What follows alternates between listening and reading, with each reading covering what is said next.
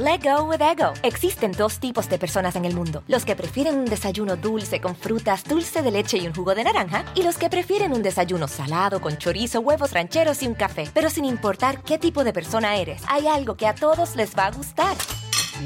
Los crujientes y esponjosos Ego Waffles. Ya sea que te guste un desayuno salado, con huevos o salsa picante encima de tus waffles, o seas más dulcero y los prefieras con mantequilla y miel. Encuéntranos en el pasillo de desayunos congelados. Lego with Ego. algunos les gusta hacer limpieza profunda cada sábado por la mañana. Yo prefiero hacer un poquito cada día y mantener las cosas frescas con Lysol. Las toallas desinfectantes Brand New Day de Lysol hacen súper conveniente limpiar superficies como controles remotos, tabletas, celulares y más, eliminando el 99.9% de virus y bacterias, con una fragancia que lleva tus sentidos a un paraíso tropical. No solo limpies, limpia con Lysol. Qué gusto saludarlos. Yo soy Felipe Cruz, el Philip, y en este fin de semana me da muchísima alegría poder compartir con todos ustedes esta transmisión. Oigan, sean bienvenidos y normalmente la hacemos en sábado, pero fíjense que ayer, ¿cómo dio la... Yo no sé si en, donde ustedes vivan les dio la tele internet, pero por lo menos aquí, oigan, pues que parecía foquito de Navidad, iba, regresaba, iba, regresaba. Así estuvo todo el santo día y pues ya no. Digo, ¿Para qué, ¿Para qué le íbamos a hacer al, cuento si finalmente ni siquiera íbamos a poder subir contenido? Pero bueno, ya en Dominguito me da muchísima alegría saludarlos y darles la bienvenida a través de nuestro podcast que se llama El Philip y en donde nos pueden escuchar a través de las diferentes plataformas como son Amazon Music, Spotify, Apple Podcast, Google Podcast, en, todos, en todas, en todas las plataformas en donde eh, ustedes acostumbran a escuchar podcast. Ahí nos pueden buscar El Philip, además totalmente gratis. Les doy la bienvenida también en el canal de YouTube del Philip. Y por supuesto que es un gusto y un placer poder acompañarnos mutuamente un ratito, solamente un ratito, porque hoy tenemos algunos aspectos de todo lo que se quedó pendiente en la semana. Y es que si ustedes recuerdan, el lunes arrancamos platicando con una actriz de la época de oro del cine mexicano, muy, muy, muy... Eh, híjole, miren, tan buena actriz, tan buena que sin hablar, sin caminar, sin moverse, pudo a ser uno de los personajes más recordados hasta el día de hoy.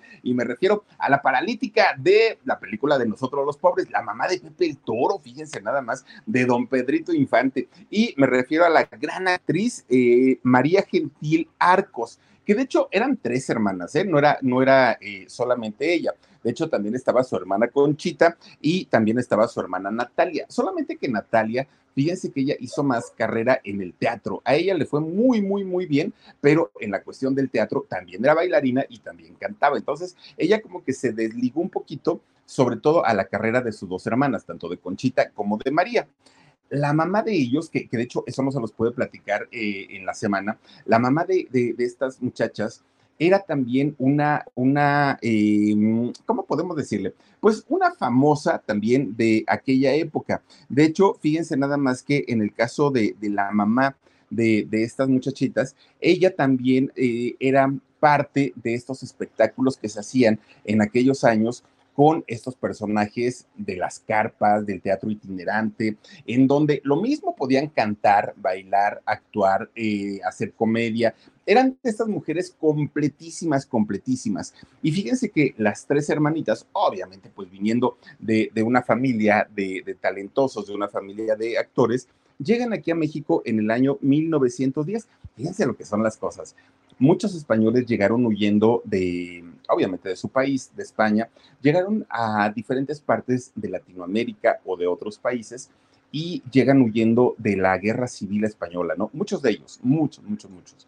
Pero resulta que cuando llegan las hermanas, eh, aquí las hermanas Arcos, a eh, México, resulta que estaba empezando, recién había estallado el movimiento de la Revolución Mexicana.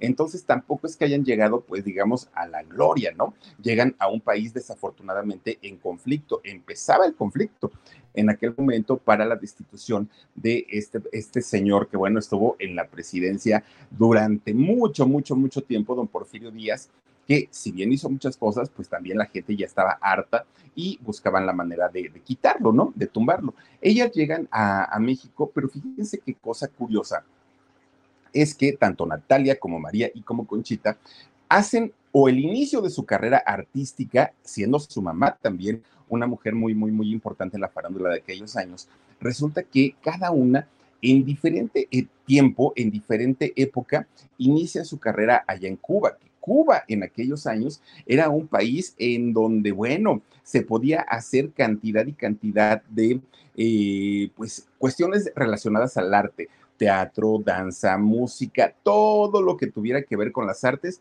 se podía iniciar de manera perfecta allá en Cuba y las tres la hicieron. Bueno, pero resulta que en el caso, ya les digo, de Natalia hizo carrera en el teatro y eh, en el caso de Conchita, fíjense que ella, por las características físicas de ella, generalmente era una mujer que hacía personajes como de como de la chismosita del barrio, que hacía como de la comadre, como de la, de, la enamorada, no sé. Este tipo de personajes le daban a Conchita que iba más con su personalidad. Y en el caso de María, que fue la paralítica de nosotros los pobres, ella hacía generalmente papeles como de, señora sufrida, como de ama de casa vulnerada. E, este tipo de personajes le quedaban bastante, bastante bien, pero todo eso era pues gracias a los rasgos físicos que eh, tenían. Y en el caso de su mamá, doña Ángeles, fíjense que doña Ángeles no hizo cine, ella, la mamá de estas chicas, ella en realidad fue una eh, famosa tiple, que, los tiples, ya les digo, son eh, o eran estos actores y actrices que hacían prácticamente de todo en las carpas, ¿no? En, en estos lugares en donde se presentaban y les iba bastante, bastante bien. Bueno, cuando empieza en México a despuntar toda la época del teatro, perdón, del cine, y sobre todo que comienza pues a florecer la época de oro del cine mexicano es cuando invitan a estas muchachas, tanto a Conchita como a María, para que hagan el, pues, algunos personajes. Y poco a poquito se fueron metiendo más, más, más, más, más a la cuestión del cine hasta que finalmente, fíjense nada más, don Ismael Rodríguez, este cineasta tremendo, ¿eh? porque además de todo, don Ismael Rodríguez eh, es, es, bien sabido que hacía eh, películas en donde pues como que mm, le exageraba mucho, ¿no? Don Ismael de pronto en la, en la cuestión, por ejemplo, de los tonos, ¿no? Eh, de, de, de, la gente eh, chilanga, ¿no? Y como, como hablaban, así que pasó, mi torito.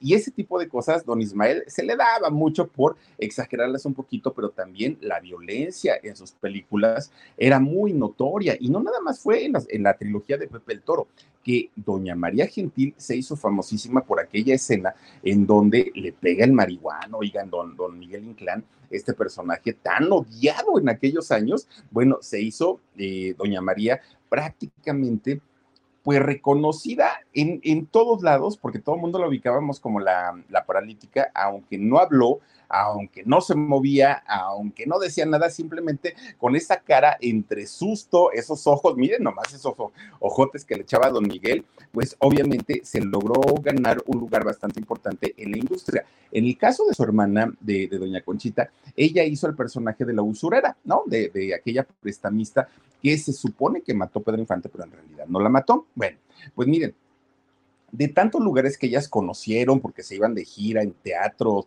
en todos lados, resulta que ellas decidieron quedar y establecerse aquí en México. Y aquí en México es donde sí, pues siempre que siempre recibimos muy bien a los extranjeros, ¿no? Eso no, no, no es noticia. Y resulta que México les abrió las puertas en el teatro, en el cine, en la danza, absolutamente en todo. Fíjense que Natalia, la otra hermana de estas muchachas, también eh, le tocó trabajar en diferentes lugares. Imagínense haber trabajado con Esperanza Iris, por ejemplo, y con Doña Esperanza Iris se iban de gira prácticamente por toda Latinoamérica. Eh, llegaron a trabajar con, con, los grandes, grandes, grandes del cine, del teatro, un, un trío de, de, mujeres, de hermanas, muy talentosas ellas, muy, muy, muy eh, talentosas las tres. Pero fíjense ustedes que, eh, pues desafortunadamente, en el caso de las tres, pues se encontraron su, su, final muy temprano, ¿eh? Doña María murió muy jovencita, también en el caso de, de, Natalia, de hecho fue la primera en irse, y la que duró más fue Doña Conchita. Fíjense que Doña Conchita, ella sí, sí, este, duró un poquito más tiempo, pero pues sí, realmente no es que hayan sido personas tan longevas, pero sí eh, personas bastante, bastante talentosas. En aquella época, todas estas escenas que se hacían en el cine y muchas de ellas subidas de tono, como el caso de la película de Nosotros los Pobres, oigan, a punto de ser vetadas y a punto de no salir pues eh, al público justamente por esa eh, violencia tan marcada que don Ismael metía en casi todas sus películas. Era muy, muy, muy notorio y de hecho mucha gente le decía y le reclamaban, oye Ismael, ¿por qué caramba presentas a los mexicanos como lo peor, como si fueran escoria, como eso. Y mucha gente le reclamó eso a, don Ismael. Sin embargo, pues la realidad es que se convirtieron en éxito que años después, imagínense, eso fue en los años 40. Imagínense ustedes, estamos en el 2023 y esas películas siguen siendo recordadas, mucha gente las sigue viendo y sobre todo con mucho cariño, muchísimo, muchísimo cariño. Pero bueno, la historia de tres hermanitas que les presenté el día lunes, realmente vale la pena conocer el trabajo de cada una, como también el trabajo de una muchacha, fíjense, bien jovencita, niña bien, de una familia pues con, con recursos, una, una niña que además desde muy chiquita siempre supo que quería ser artista. Eh, esta muchacha llamada Carla Álvarez, Carlita Álvarez, que en paz descanse, fíjense que nunca tuvo dudas, desde que ella estaba chiquita, sabía perfectamente que quería dedicarse a todo lo que tenía que ver con la artisteada. De hecho, ella en, en su casa eh, cantaba frente al espejo, bailaba frente al espejo, actuaba frente al espejo y fue, fue una muchachita que nunca dudó, nunca titubeó en lo que se, en lo que quería ser de grande. Y fíjense ustedes que algunos les gusta hacer limpieza profunda cada sábado por la mañana. Yo prefiero hacer un poquito cada día y mantener las cosas frescas con Lysol. El limpiador multiusos de Lysol limpia y elimina el 99.9% de virus y bacterias. Y puedes usarlo en superficies duras no porosas de la cocina, baño y otras áreas de tu casa. No solo limpies, limpia con Lysol.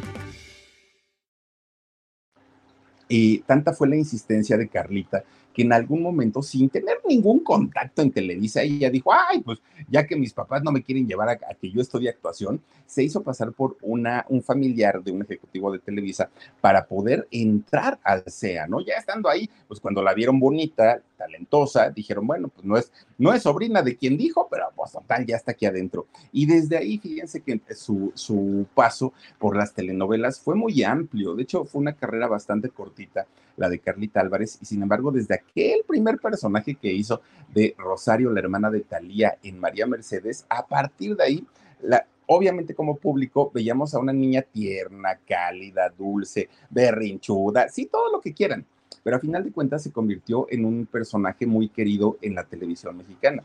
Poco a poquito, Carlita se fue ganando un espacio, se fue ganando un lugar en el corazón del público. Ahora, lo que sí es que fíjense, en, ese primer personaje, Carla Álvarez, pues eh, entra con su carita de niña buena, de niña tierna y todo. Lo que no sabíamos en aquel momento, Dios mío, era el carácter tan, tan explosivo que tenía Carla Álvarez. Explosivo a, más no poder. Tan es así que Televisa solo le dio un protagónico, uno y después de ahí dijeron, a ver niña, no, el carácter que tienes es para ser antagónico y para ser la mm, villana de las telenovelas y se convirtió Carla Álvarez en la villana prácticamente de, pues bueno, un sinfín de, de, telenovelas. Ese carácter tan difícil le ayudó en ese sentido porque Televisa pues le dio la, pues digamos que le dio la oportunidad y le dio el chance de poder sacarlo, ¿no? Para, para poder hacer su, su trabajo. Lo que no sabíamos es que en realidad ese estado de ánimo pues le causaba muchísimos problemas. Ese ser tan, pues tan explosiva, de pronto eh, también muy cambiante y sobre todo fíjense que, que, al paso del tiempo supimos que Carlita pues padecía eh, problemas alimenticios como anorexia, como bulimia y, y, depresión, algo que todo en conjunto, obviamente poco a poquito fue disminuyendo su calidad de vida. Carlita Álvarez se casó por primera vez con eh, Alexis Ayala, fíjense, este señor que mm, actor también, productor también, y resulta que en, aquellos años cuando ellos se casaron, fue poca la gente la que se enteró, ¿no? O sea, porque pues, no, no fue algo muy sonado, no fue algo muy comentado, y sin embargo, pues cuando terminan, tremendo escándalo, porque Carlita acusó a Alexis Ayala de ser un hombre violento, de ser un hombre que la maltrataba, de ser un hombre que no le daba su lugar, celoso, posesivo. Carlita comentó eso. Obviamente, pues eh, Alexis Ayala se defiende, se defiende y dice que no, que no es cierto, pues que en realidad, pues eh, Carlita sí tenía muchos, muchos problemas y problemas psicológicos. De hecho, esos pleitos que llegaban a tener los, los llevaban a los foros. No, no se quedaban nada más ahí como que en pleitos de familia.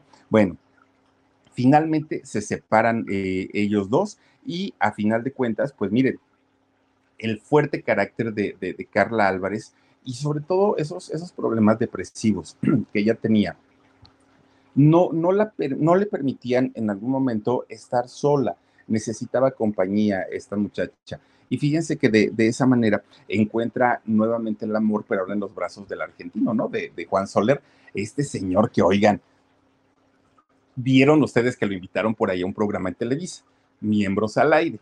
Bueno, ustedes dirán, ¿y eso qué tiene de, de especial? Resulta que si, si ya vieron ese episodio, no lo han visto, Dios mío, yo creo que todos nos quedamos de a seis, porque resulta que este muchacho cuenta una anécdota y una experiencia que con una cabra, imagínense nada más, con una cabra, sí, con una chiva, así con, con una, no, digo, pues, pues yo no sé qué se necesita tener como para, para poder meterse con una cabra, pero bueno, pues resulta que tiene un noviazgo con, con él y hacían bonita pareja, ¿saben? A mí me parecían una pareja bastante, bastante eh, interesante, pero resulta que Carlita era muy posesiva, aparte ya empezaba con sus problemas de alcoholismo, ya se metió otras sustancias también, y Juan Soler, pues un hombre ojo alegre, un hombre coqueto, pues no un día en el antro, ya ven que les contaba yo que, en un antro estaban eh, bailando ellos dos, y de pronto una muchacha que vio a Juan Soler y dijo, está re guapo, se lo empieza a besuquear y Carlita no la aventó, la tiró del balcón, fíjense, a esta muchacha, pero ella siempre se defendía, Carlita decía, es que yo no soy violenta, pero pues si me, si me eh, buscan, pues obviamente me encuentran.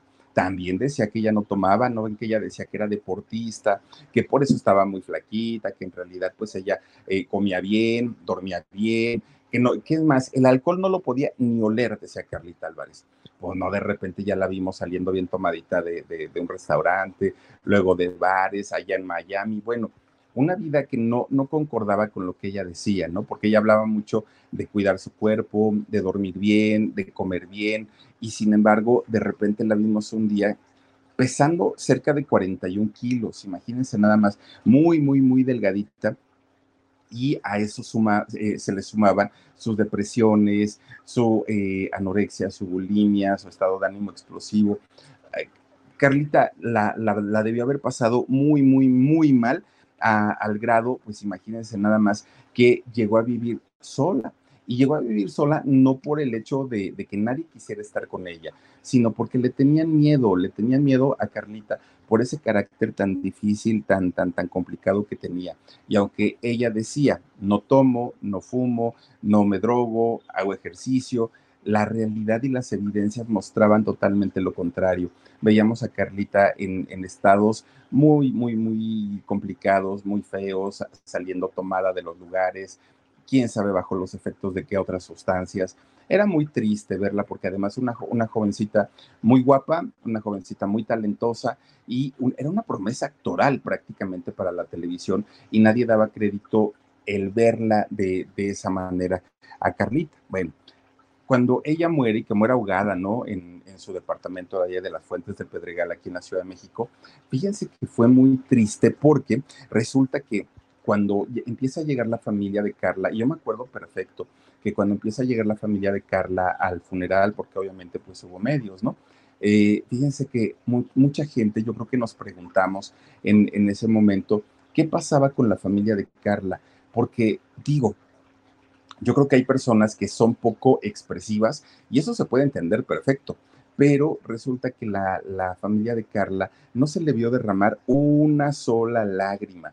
No, no se le veía. De hecho, pues estaban como que más bien eh, platicando, no sé, era un ambiente muy raro, era un ambiente muy tenso. Carlita no tuvo hijos, Carlita eh, muere divorciada, de hecho, este, y fíjense que tenía, bueno, tiene dos sobrinos, dos sobrinos muy jovencitos que estaban en, en aquel momento, ¿no? Tenían en aquel momento sus sobrinos 10 años, uno, otro debió haber tenido como 8 años, y eran prácticamente los hijos de Carla Álvarez. Al no haber tenido ella la oportunidad de ser mamá, quería muchísimo a estos muchachos. Pues estos niños no fueron al velorio. Obviamente, pues ellos estaban muy chiquitos y debió haber sido una decisión de, la hermana de Carla. Pero aquí el asunto era, si eran tan queridos por, Carlita y que de hecho a uno de ellos le, dio toda la herencia, lo heredó al 100%, imagínense como por qué no llevarla al funeral de la tía, ¿no? Era algo que, la gente, pues no nos explicábamos en aquel momento. Y fíjense ustedes que Carlita a pesar de que ya en, las últimas, en la última etapa de su vida ya no trabajaba, y no trabajaba no por no querer, sino porque los productores ya le rehuían por el mal carácter y además porque su físico había cambiado mucho. Ya no tenía trabajo, pero fíjense que ella tenía un buen patrimonio al momento de, de fallecer, que fue lo que le heredó a uno de sus sobrinos. Y esto es porque Carlita, si algo tenía, era una persona muy ahorradora, le, encantaba ahorrar, no, no se confiaba, ¿no? En, decir, ay, tengo dinero y pues siempre voy a tener. No, fíjense que ella siempre estaba este, ahorrando y ahorrando y por eso dejó pues un buen patrimonio. De hecho, antes de, que enfermara tan feo y posteriormente muriera, fíjense que Carlita tenía planeado ir a la India. Ella eh, pues ya estaba planeando ese viaje porque sabía que había un problema interno con ella y quería ir a encontrarse, ¿no? Como, como decimos, espiritualmente quiere uno reencontrarse y quería ir a hacerlo justamente allá a la India, vivir una experiencia espiritual al 100%. Pero incluso saben que aquí en México, Carlita Álvarez eh, eh, comenzó a tener una costumbre de ir a misa, de ir a la iglesia por lo menos una vez al mes. Entraba, se confesaba, y eh, buscaba siempre la manera como de encontrar esa paz emocional y esa paz mental porque en realidad pues ella no quería morir, ¿no? Yo creo que como la gran mayoría de, de las personas, ella quería curarse, quería componerse y sin embargo pues cuando estaba planeando todo esto del viaje para allá, para, para la India, resulta pues que es cuando llega esta muerte repentina que incluso fíjense que su, familia llegó a comentar. Algunos les gusta hacer limpieza profunda cada sábado por la mañana. Yo prefiero hacer un poquito cada día y mantener las cosas frescas con Lysol. Las toallitas desinfectantes de Lysol hacen súper conveniente limpiar superficies como controles remotos, tabletas, celulares y más, eliminando el 99.9% de virus y bacterias. No solo limpies, limpia con Lysol. Que en realidad no les había sorprendido y no les había extrañado el fallecimiento de Carlita, dadas las circunstancias físicas, de salud, emocional que, ella padecía, pues que era algo que ya lo estaban prácticamente esperando. Fíjense nada más que qué triste y qué desafortunado. Y ahí es cuando uno dice, ok, está bien, ¿no? A lo mejor pues trataron de ayudarla, a lo mejor trataron de estar con ella, eh, lo, que ustedes quieran. Pero si ya la veían que estaba en una situación muy delicada, pues mi hija, aunque no quieras, ahí voy, ¿no? Y te cuido. Es, es de ese tipo de cosas que uno que no vive en esa familia, que no estuvo eh, con, con, Carla codo a codo, que no, no, no, supo las circunstancias, no logramos entender y normalmente uno dice, ah, yo hubiera hecho esto, yo hubiera hecho lo otro, yo hubiera, pues sí, pero no, ninguno de nosotros estuvimos en aquel momento en, esa situación. Así es como finalmente en noviembre del 2013, 15 de noviembre del 2013, Carlita desafortunadamente eh, perdió la vida a causa de eh, un, un ahogamiento porque tenía una neumonía viral. Fíjense, nada más dicen que era muy fuerte lo, lo que ella tenía. No pudo pedir ayuda, pues obviamente por el, el ahogamiento. Pero bueno, también circuló por, aquel, por aquellos años la versión de que en realidad se había suicidado. Pero pues no, no, no, no, eso no, nunca ha sido confirmado y de hecho ya los documentos oficiales apuntan a esta neumonía viral. Lo que sí fue cierto es que este hombre y ya les decía yo que llegó a exigir eh, la herencia de Carlita porque sí había sido su esposo, don Antonio de Agostino, pues resulta que este señor, fíjense nada más, mucho mayor que ella, nada agraciado físicamente. Y dejen ustedes tantito eso, sino para una muchacha jovencita, guapita, pues como que no hacían mucha pareja. Y resulta que sí estuvieron casados en la última etapa de vida de Carlita. Pero muy inteligentemente Carla Álvarez, tres meses antes de su fallecimiento, había solicitado el divorcio. Cosa rara, las autoridades se pusieron las pilas y lograron divorciarlos antes del de, fallecimiento de Carlita. Entonces, cuando este hombre llega a exigir la supuesta herencia, pues que le van diciendo, señor, pues de herencia no tiene absolutamente nada porque usted ya está divorciado de Carlita. Así es que ni nos venga a, a decir absolutamente nada. Ya había ido Carla al juzgado 32 de lo familiar para solicitar el divorcio y bendito sea Dios que sí se lo dieron. Fíjense nada más. Ahora, pues Carlita, eh, que, que tuvo tantos desequilibrios y desórdenes eh, eh, física y emocionalmente, que quién sabe, ¿no? A, a, nadie nos gusta de pronto decir, es mejor eh, que, que, se hubiera muerto. Yo creo que a nadie. Pero dadas las circunstancias de vida que llevaba Carla, quién sabe, yo creo que vivía en, en, un verdadero infierno. Mucha gente le decía, es que estás bien flaquita, Carlita. Y ella decía, ay, no, no, no, no, ni me digas eso si ya estoy gorda. Ella se veía gordita, cuando en realidad era un palito, estaba muy, muy, muy flaquita. Pero eso es parte finalmente de estos trastornos como son la anorexia y como son la bulimia. Pero bueno, descanse en paz, Carlita Álvarez, bien jovencita, 41 años tenía cuando eh, falleció, una carrera muy corta, pero muy intensa en el mundo de la televisión. También descansa en paz doña Irma Serrano. Oigan, esta mujer que fíjense, mucho, mucho se habló que si este, el satanismo y que si cosas diabólicas y todo, pero ahora resulta que doña Irma dicen que iba a misa cada rato y que además se confesaba y que sus amigos eran los padrecitos. Eso dijeron ayer, ayer en su en su este, homenaje aquí en el Teatro Frufru. Eso fue lo que dijeron, ¿eh? que ella se portaba bastante, bastante bien y que, este, pues que no, que esas cosas de, de, del diablo, que nada más era un personaje, dijo su sobrino, háganme ustedes el favor. Bueno, pues miren, doña Irma, algo que sí hay que reconocerle, que era una mujer atrevida, diferente, apasionada, polémica y definitivamente era una parte fundamental, y seguirá siendo, ¿no? Una parte fundamental del el espectáculo mexicano y de la política también, indiscutiblemente. Vaya, digo, desde, desde aquel romance con don Alfredo Díaz Ordaz, ¿para qué quieren más? Ay, no, don Gustavo, Alfredo es el hijo, perdónenme, con, con don Gustavo Díaz Ordaz, ¿para qué queremos más? Después de aquella tranquila que le acomodó, no, bueno, pues ya, ahora sí que para qué le decimos más, ¿no? Bueno, pues miren, doña Irma Serrano no solo fue amante de, don Gustavo Díaz Ordaz, también fue amante de otro político exgobernador del estado de Veracruz y también de don Alejo Peralta. Pero fíjense ustedes que don Alejo Peralta, un empresario de los grandototes, ¿no? Pero fíjense ustedes que eh, doña Irma nunca se casó, nunca tuvo hijos, decía que, que, estaba embarazada cuando tenía 70, no es cierto, doña Irma, pero fíjense que ella no se casó por dos razones. Una, los hombres le tenían miedo, no había hombre que, que, la viera como, como al nivel, porque, doña Irma estaba pues, con, con, un carácter tremendísimo. Y el segundo o, o la segunda era que doña Irma le tenía miedo al dolor. Doña Irma, lo último que hubiera querido en la vida era sufrir no le gustaba, eh, eso sí le daba pánico. De las pocas cosas que le daban miedo a Irma Serrano era justamente el sufrir. Ella decía que no había venido a este mundo para sufrir y sabía que al tener una pareja o tener hijos, eso en algún momento le podía causar algún, alguna tristeza y ella no estaba hecha para eso.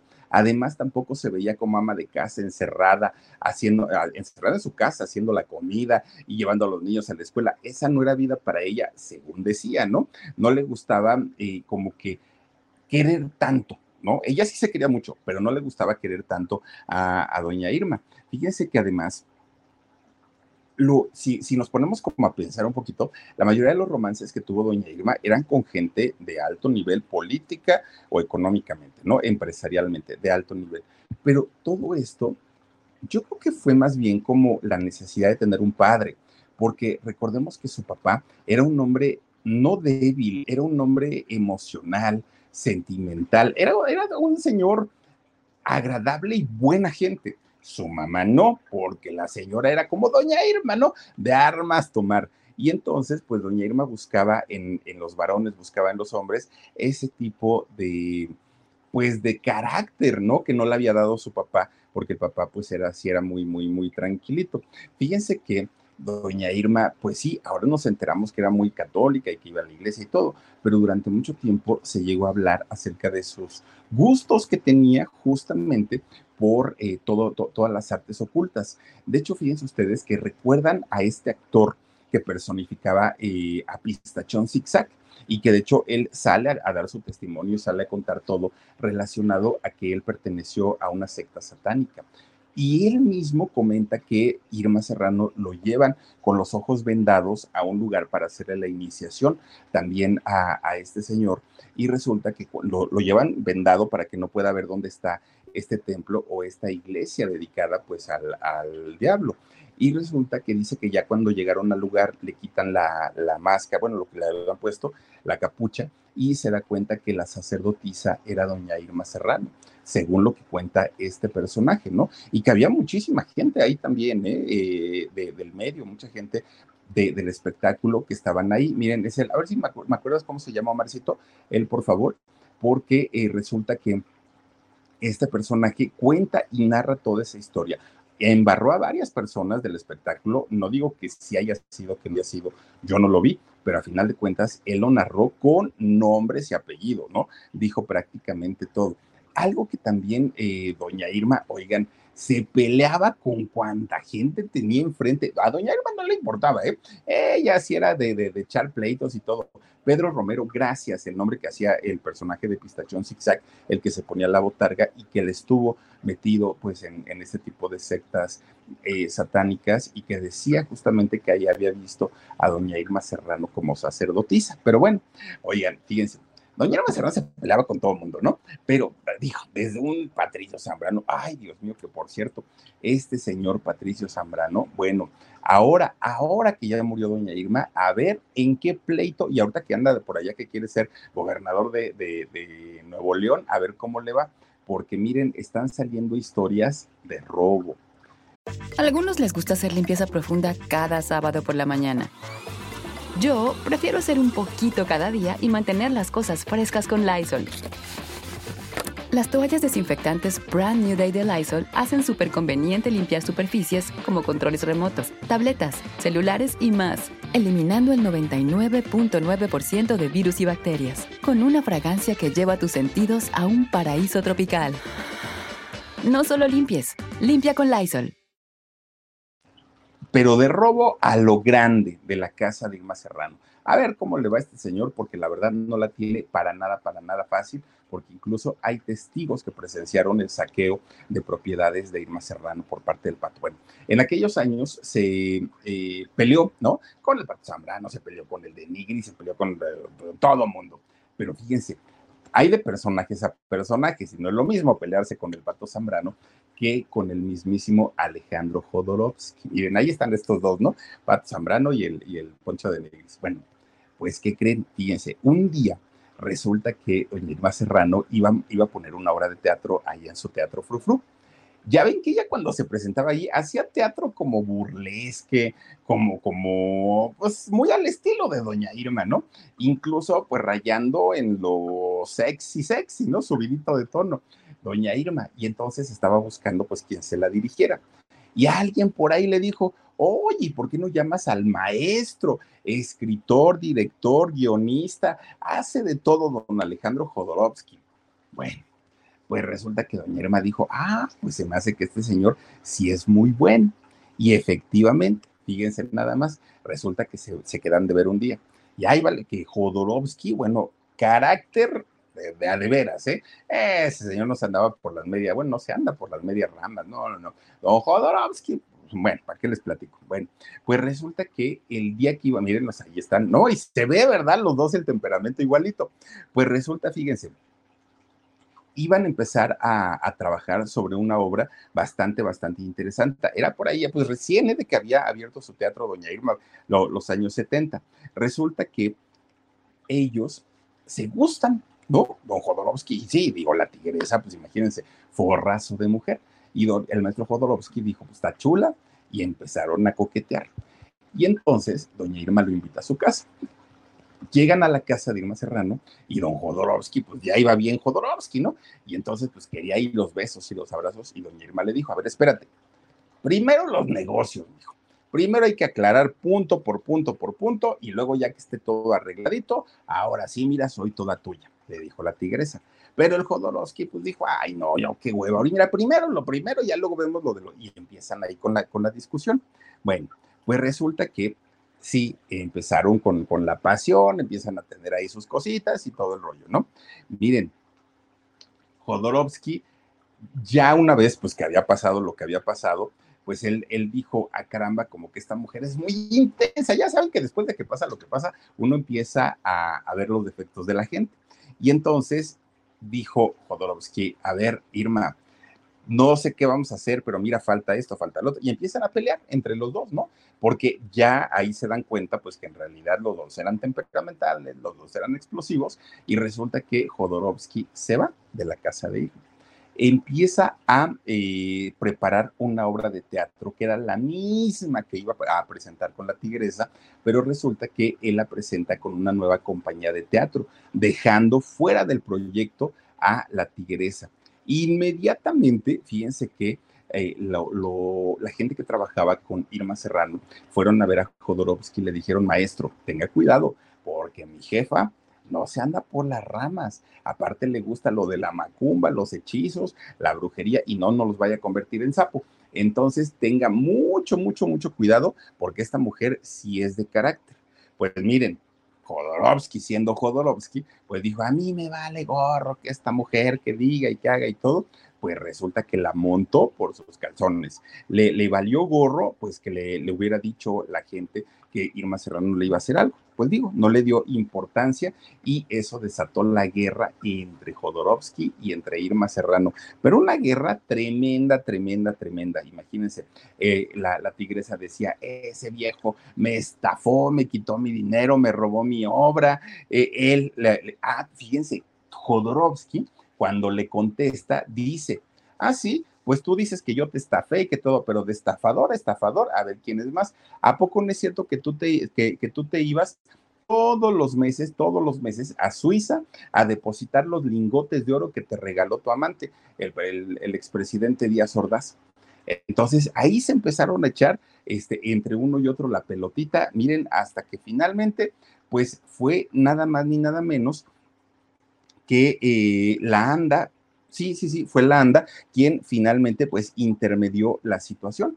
Ya dijeron, oigan, ya tranquilos, están diciendo muchísimas, muchísimas tonterías, Jodorowsky, la tigresa, a ratito se van a sacar sus, más sus trapitos y van a acabar muy mal. Así es que miren, mejor arreglen la situación. Y fue la ANDA quien pudo, ¿no? De alguna manera, pues eh, dejar ya las cosas un poquito más tranquilas, porque en realidad, pues doña Irma a todo mundo, con todo mundo salía de pleito, si eran reporteras, si era Carmelita Salinas, si era quien fuera, eh, doña Irma Serrano no se contenía, una mujer tan temperamental, tan, tan, tan fuerte. Bueno, a doña Elena Poniatowska, fíjense, a doña Elena Poniatowska le dijo, eres una perra ¿no? Así, así se lo dijo, porque doña Elena hizo una reseña sobre el teatro Frufru y dijo que era una porquería, ¿no? Doña, bueno, también doña, doña, doña Poniatowska. Y le dijo, tú qué sabes de teatro, eres una tal por cual, le dijo, fíjense nada más, o como cuando, ¿se acuerdan que secuestró a Raúl Velasco? Secuestro es un decir, ¿no?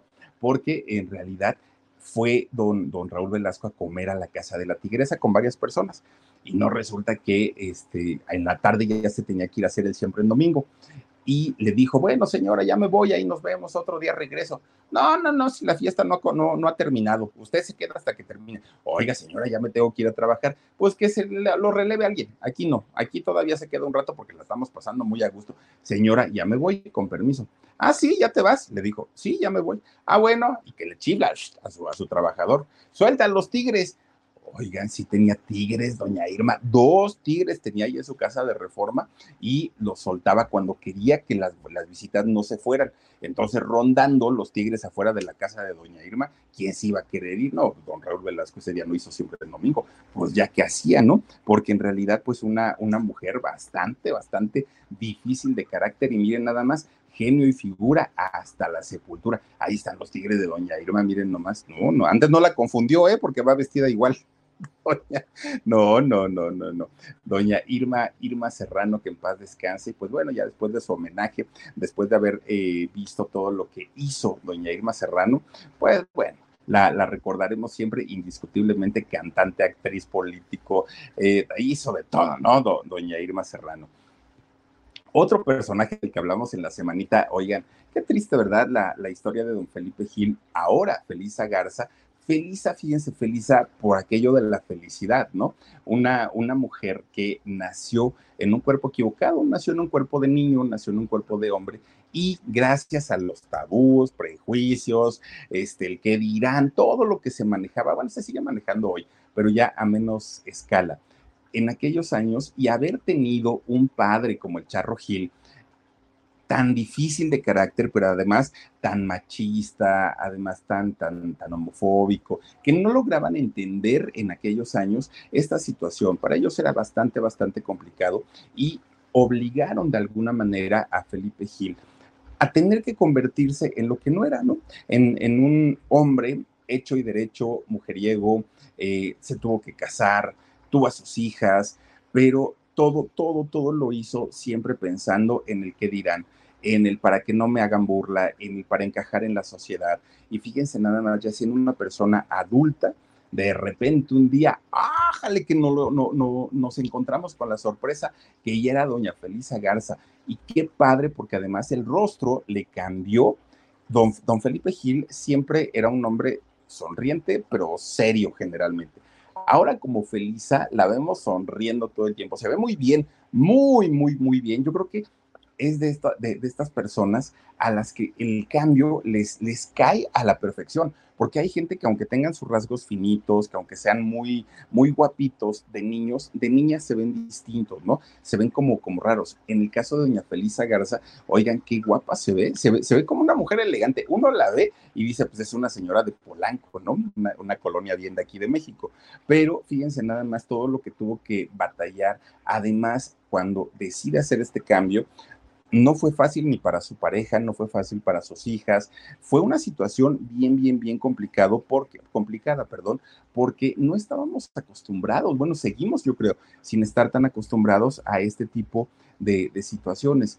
Hoy, doña, doña Felisa no ve, no, no ve posible ya o viable el operarse completamente para convertirse en una, en, en una mujer 100%.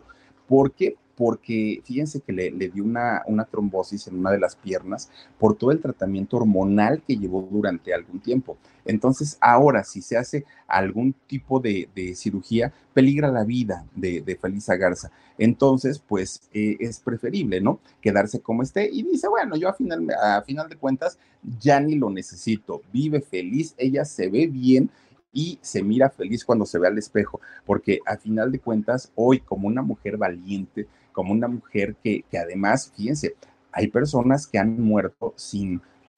A algunos les gusta hacer limpieza profunda cada sábado por la mañana. Yo prefiero hacer un poquito cada día y mantener las cosas frescas con Lysol. El limpiador de inodoros de Lysol ofrece una limpieza 2 en 1 al desinfectar el inodoro y el cepillo y eliminar el 99.9% de virus y bacterias. No solo limpies, limpia con Lysol. Pues sin, sin haberse liberado, sin haber dicho, este o esta soy yo. Y en el caso de ella, lo hizo a la edad que lo haya hecho, pero miren nada más que bien se ve esta mujer, poco a poquito, pues eh, se le va reconociendo y se le va viendo como lo que es, ¿no? Como, como una mujer, Felisa Garza, y la historia de ella, ay, aparte viene de una familia de, bueno, oigan, que si su, tío de los panchos, que si oh, una cantidad de, de, personajes muy importantes en el medio, sobre todo de la música, y eh, doña Felisa Garza también, gran compositora. Bueno, pues miren, ya nada más para cerrar la semana, estuvimos platicando del rey del acordeón. Oigan, qué historia tan, tan, bonita, que por cierto, me estuvieron diciendo en, el, en los comentarios que este cerrito, el cerro de, ay, ¿cómo se llama Omar? El cerro de la campana, no, es, no, no forma parte de la periferia de, Monterrey, que en realidad pues es un, lugar, pero no es parte de la periferia, me dijeron. Yo he ido a Monterrey una sola vez, la verdad no me acuerdo así de todo, pero este, yo tenía entendido que era de la periferia, qué bueno que me corrigieron y lo agradezco. También me dijeron, Philip, si te estás haciendo, este, si te estás tuneando tu cara, este, empieza por el entrecejo. No, lo que pasa es que me estoy hinchando más, me estoy poniendo más gordo, pero no me estoy este, tuneando, no me estoy haciendo nada. Oigan, es que eso me lo pusieron ahí en los comentarios. Oigan, pues resulta que don Celso Piña, fíjense nada más, este, a mí me, me conmovió mucho su historia porque en verdad yo creo que cuando se tiene talento en la vida, no se necesita y no se requiere ni ser guapo, ni ser rico, ni tener palancas, ni nada, nada, nada. Cuando se quiere hacer algo en la vida, lo único que hace falta son ganas y talento. Fíjense nada más, don Celso Piña, de haber trabajado prácticamente en todos los empleos habidos y por haber, en todos, en todos, en todos, tratando de, sacar adelante a su familia con sus padres. Una, una vida muy, muy complicada y muy difícil. Resulta que un día escucha en la, en, la calle, allá en el cerro de, la campana, escucha la música del acordeón de un colombiano. Desde ahí se enamoró del instrumento y resulta que solamente de oído y solamente de escuchar, sin ser músico profesional, sin ir a la academia, sin nada, sin nada, sin nada, al ratito ya pudo sacar él solito sus propias canciones. De hecho, fíjense nada más que cuando él tiene la oportunidad de ir a, este, a Colombia, ¿qué creen? Fíjense ustedes que lo primero que hace es ir a buscar a don Alfredo Gutiérrez. ¿Quién era don Alfredo Gutiérrez? El que tocaba aquel acordeón cuando él lo escuchó en la calle allá en su, su, cerro de la campana. Y entonces él se convierte, sin querer queriendo, se convierte en su maestro de música. Cuando Celso Piña llega a Colombia y lo busca y le dice, oiga, usted es don Alfredo Gutiérrez, sí, soy yo. Es que le quiero agradecer porque usted, gracias a usted, yo soy acordeonista, gracias a usted pude aprender el, acordeón. Y le dijo el maestro Gutiérrez, oye, yo no recuerdo haber ido a Monterrey, yo no recuerdo pues haberte conocido y menos enseñarte el acordeón. Y le dice Celso, señor, es que no necesito hacerlo. Su disco yo lo escuchaba día y noche y gracias a eso aprendí a tocar el acordeón. Fíjense nada más. Bueno, el maestro se puso a chillar de la alegría, de la emoción, porque imagínense, la carrera de un grande como Celso Piña se la debía a él sin que el maestro siquiera se lo hubiera imaginado en algún, en algún momento. Y si algo hay que reconocerle a don Celso Piña es que sin importar que, miren, ya tocaba con los grandes, ¿eh? Celso Piña ya tocaba con un Café Tacuba, ya tocaba con los grandes, grandes, grandes. Y sin embargo, siempre mantuvo la humildad, siempre. De principio a fin de su vida, nunca fue un personaje al que se le subiera la fama, jamás, jamás. Celso Piña, un personaje bastante, bastante eh, interesante pero además de todo, un hombre que fíjense lo que son las cosas, era tan, tan, tan amante de la música y de su trabajo que no cobraba caro don Celso Piña, a diferencia de muchos otros artistas. Don Celso tenía unas tarifas bastante económicas y por eso no deja grandes bienes, grandes propiedades, pues ahí la van llevando. Ahora, sus hijos, tiene dos, ninguno de ellos se, quiso dedicar a lo mismo que su papá. Yo creo que va a ser algo que, que la mente donde se encuentre don Celso prácticamente toda, todo el tiempo, ¿no? Pero pues finalmente pues ahí está la historia de este personaje muy, muy, muy talentoso del acordeón, fíjense nada más, pero sin ser guapo, sin tener un equipo de marketing que le ayude, sin, o que le ayudara, sin, sin tener los contactos en la vida, pudo lograr lo que yo creo que muchos, teniendo todo eso, no han podido. Y don Celso Piña, hasta el día de hoy, bueno, ponemos, y no era gran cantante, ¿eh? tampoco, no, no tenía la gran voz, pero con lo que tenía le alcanzó para convertirse en uno de los grandes, grandes del vallenato y de la cumbia colombiana, que fusionó cantidad de géneros y cantidad de ritmos, don Celso que se atrevió a hacerlo y le quedaba re bien. Pero bueno, pues ahí están las cinco historias que les presentamos durante esta semana. Les quiero agradecer muchísimo, muchísimo y les ofrezco una disculpa porque este video lo debimos haber subido sábado pero ya les digo, estuvo el internet intermitente todo el tiempo, dije, no, me va a tardar 10 horas, mejor lo subimos el dominguito y ya sin mayor problema. Les deseo que pasen una bonita noche. Oigan, mañana tenemos en vivo a las 10 y media de la noche en el canal del Philip, no lo olviden por favor, porque les voy a presentar una historia de verdad que a veces uno piensa que hay gente que es tan feliz en la vida y no, no la pasan nada, nada bien. Mañana les platico, mañana les cuento. Por lo pronto, les quiero desear que pasen bonita noche. Hoy a las nueve los invito y las invito a que me acompañen en el alarido. Cuídense mucho. Les mando besotes. Adiós. Let go with ego. Existen dos tipos de personas en el mundo: los que prefieren un desayuno dulce con frutas, dulce de leche y un jugo de naranja, y los que prefieren un desayuno salado con chorizo, huevos rancheros y un café. Pero sin importar qué tipo de persona eres, hay algo que a todos les va a gustar. Mm. Los crujientes y esponjosos Ego Waffles. Ya sea que te guste un desayuno salado, con huevos o salsa picante encima de tus waffles, o seas más dulcero y los prefieras con mantequilla y miel. Encuéntranos en el pasillo de desayunos congelados. Lego with Ego. A algunos les gusta hacer limpieza profunda cada sábado por la mañana. Yo prefiero hacer un poquito cada día y mantener las cosas frescas con Lysol. Las toallas desinfectantes Brand New Day de Lysol hacen súper conveniente limpiar superficies como controles remotos, tabletas, celulares y más, eliminando el 99.9% de virus y bacterias, con una fragancia que lleva tus sentidos a un paraíso tropical. No solo limpies, limpia con Lysol.